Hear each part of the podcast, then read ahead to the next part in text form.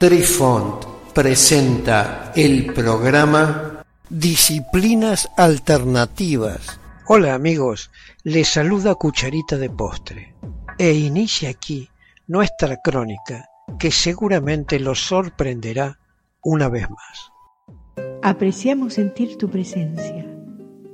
Comunícate con nosotros. Hazlo, Hazlo. vía Twitter en arroba trifón guion bajo media. Hola, soy Besitos de Sol.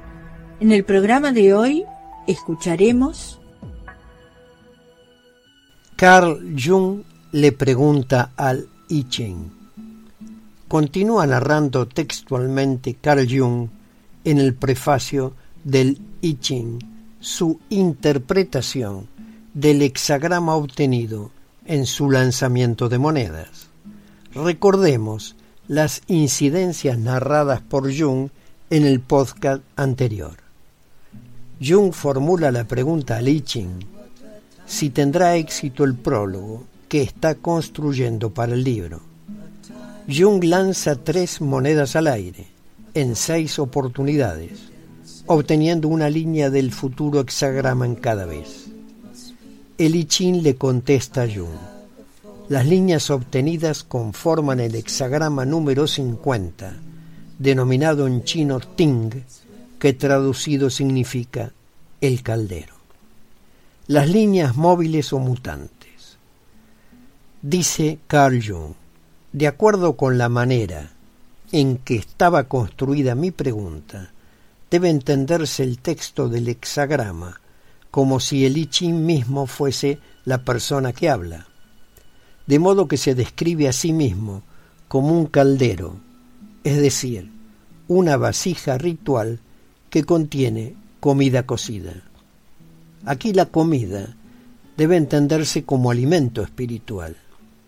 El caldero, como utensilio perteneciente a una civilización refinada, sugiere el cuidado y la alimentación de hombres capaces, lo que redundaba en beneficio del Estado. Vemos aquí a la cultura en el punto en que alcanza su cumbre en la religión. El caldero sirve para ofrendar el sacrificio a Dios. La suprema revelación de Dios aparece en los profetas y en los santos. Venerarlos es auténtica veneración de Dios. La voluntad de Dios, tal como se revela a través de ellos, debe ser aceptada con humildad. Ateniéndonos a nuestra hipótesis, debemos concluir que aquí el Ichín está dando testimonio acerca de sí mismo. Cuando alguna de las líneas de un hexagrama dado tienen el valor 6 o 9, ello significa que se la acentúa especialmente y que por lo tanto tiene importancia para la interpretación. En mi hexagrama, los agentes espirituales han dado el valor de 9 a la línea que ocupa el segundo lugar y a la línea que está en el tercer puesto. El texto, asociado con la mutación de estas dos líneas de Lichín, dice de sí mismo, 9 en el segundo puesto significa que en el caldero hay alimento. Mis compañeros sienten envidia, pero no pueden hacer nada contra mí. Ventura. Contengo alimento en este caso espiritual, puesto que el participar en algo grande siempre despierta envidia. El coro de los envidiosos es parte del cuadro. Los envidiosos quieren despojar a Lei Ching de su gran posesión, es decir, tratan de despojarlo del significado o de destruir su significado. Pero su enemistad es en vano. La riqueza del significado de Li Ching está asegurada. Es decir, está convencido de sus logros positivos que nadie puede arrebatarle. El texto continúa diciendo, nueve en el tercer puesto. Significa que el asa del caldero está alterada, uno está trabado en su andanza por la vida. La grasa del faisán no se come. Solo al caer la lluvia se agotará el arrepentimiento. Finalmente llega la aventura. El asa, que traducido en alemán sería Griff, es la parte por la cual puede asirse el caldero. Acción que en alemán sería Gegriffen, representando el Ting. Significa, por lo tanto, el concepto que uno tiene del I Ching, o sea, el Ting. En el decurso del tiempo, este concepto aparentemente ha cambiado, de modo que hoy ya no podemos asir el I Ching, por lo tanto uno está trabado en su andanza por la vida. Ya no estamos sustentados por el sabio consejo y la profunda introvisión del oráculo. Por ello, ya no encontramos nuestro rumbo a través de las intrincadas sendas del destino y las tinieblas de nuestra propia naturaleza. La grasa del faisán, es decir, la parte mejor y más apreciada de un buen plato, ya no se come, pero cuando al fin la tierra sedienta recibe nuevamente la lluvia, es decir, cuando ese estado de necesidad ha sido superado, llegará el arrepentimiento, es decir, el pesar por la pérdida de la sabiduría cesa y llega entonces la oportunidad largamente anhelada.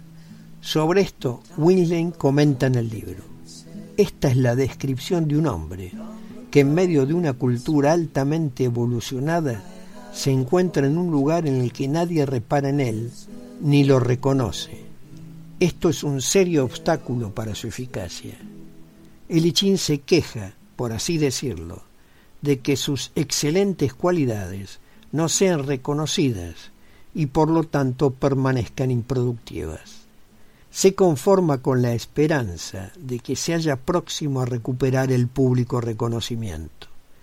La respuesta dada en estas dos líneas destacadas a la pregunta que yo formulé a Li Ching no requiere ninguna particular sutileza interpretativa, ni artificios, ni conocimientos inusuales. Cualquiera que posea un poco de sentido común puede comprender el significado de la respuesta. Es la respuesta de alguien que tiene buena opinión de sí mismo, pero cuyo valor no es generalmente reconocido, ni siquiera ampliamente conocido. El sujeto que responde tiene un concepto interesante acerca de sí mismo. Se ve a sí mismo como una vasija en la que se brindan a los dioses las ofrendas sacrificiales, el alimento ritual, para nutrirlos.